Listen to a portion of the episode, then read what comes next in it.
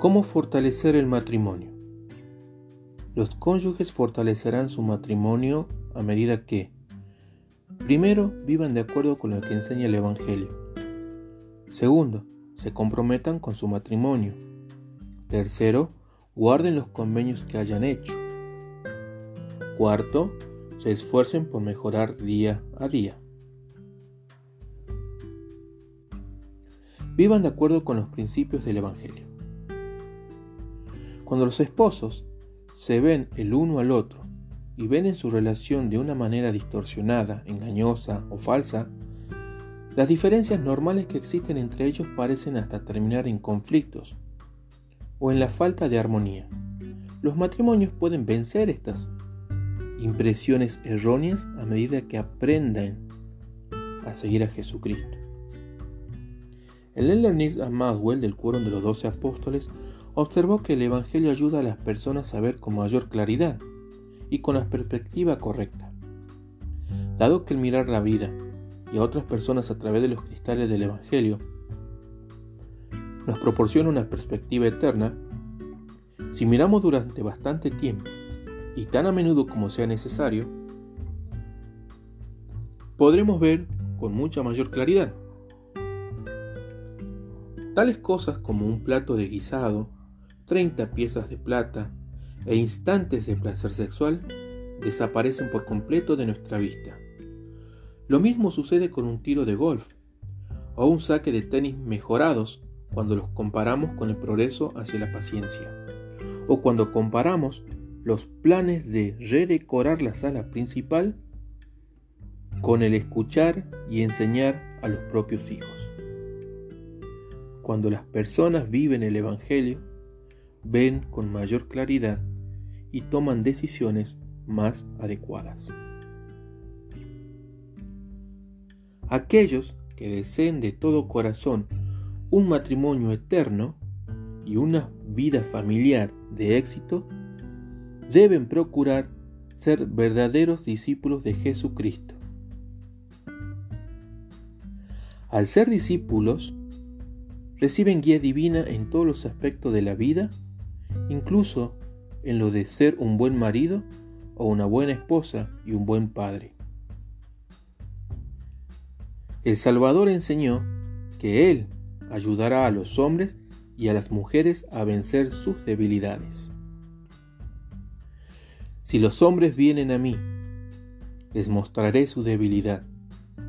Doy a los hombres debilidad para que sean humildes. Y basta mi gracia a todos los hombres que se humillan ante mí, porque si se humillan ante mí y tienen fe en mí, entonces haré que las cosas débiles sean fuertes para ellos. He aquí, mostraré a los gentiles su debilidad y le mostraré que la fe, la esperanza y la caridad conducen a mí, la fuente de toda rectitud. De manera análoga, el profeta José Smith enseñó lo siguiente. Cuanto más se acerca el hombre a la perfección, tanto más claros son sus pensamientos y tanto mayor su gozo hasta que llega a vencer todas las malas cosas de su vida y pierde todo el deseo de pecar. El ser seguidores de Cristo mejora la perspectiva y ayuda a las personas a ver las cosas como realmente son. Las reacciones adversas hacia otros se sustituyen con amor, paciencia y longanimidad. La adherencia a los nueve principios de la proclamación sobre la familia, lleva a la rectitud personal y a estar más cerca de Dios. Aumenta el aprecio por los integrantes de nuestra familia y la guía divina se hace posible. La vida nos presenta grandes desafíos, muchos de los cuales resultan de nuestra asociación con otras personas pero las pruebas pueden convertirse en bendiciones cuando las consideramos bajo una perspectiva eterna, tal como dijo el presidente Kimball. Si consideramos la vida terrenal como una existencia completa, entonces el dolor, el pesar, el fracaso o una vida breve serían una calamidad. Pero si consideramos la vida como algo eterno, que se extiende desde antes del pasado de la tierra hasta un futuro eterno posterior a la muerte, entonces todos los sucesos adquieren su debida perspectiva. Es que no podemos ver la sabiduría de Dios al darnos pruebas a las cuales sobreponernos, responsabilidades que podemos cumplir, trabajo que vigorice nuestros músculos y nuestras penas y que pongan a prueba nuestra alma? ¿No se nos expone a las tentaciones para probar nuestra fortaleza, a las enfermedades para probar nuestra paciencia y a la muerte para que podamos ser un día inmortalizados y glorificados?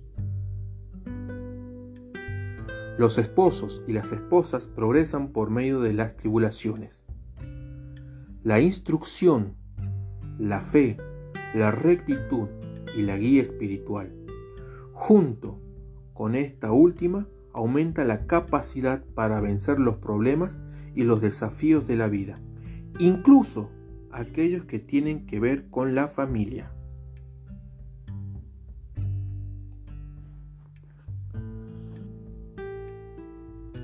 Actividad de aprendizaje.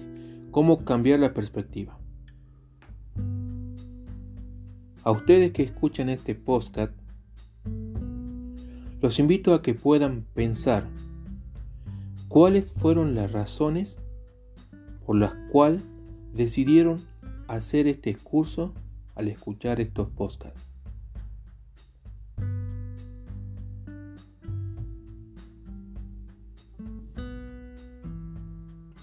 Ya tienen sus respuestas. Ahora los insto a que puedan responder estas preguntas si las plasman en un papel, mucho mejor. Primero, ¿qué sucede en su matrimonio cuando siente que está viéndose a sí mismo y viendo a su cónyuge como lo que ve nuestro Padre Celestial?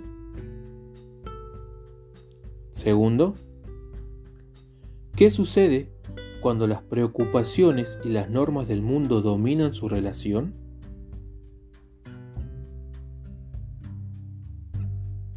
Tercero, ¿qué modificaciones debe hacer para reparar los sentimientos negativos y mantener una mejor perspectiva de su relación? Cuarto, ¿qué podría saber el Señor acerca de ambos que ustedes como matrimonio todavía no han comprendido? Como por ejemplo, su potencial eterno, su pasado preterrenal, las experiencias de la vida, han influido en su manera de comportarse y las posibilidades que existen de que logren un matrimonio eterno? Quinto, ¿cómo podría influir su perspectiva en la forma en que se relacionan recíprocamente?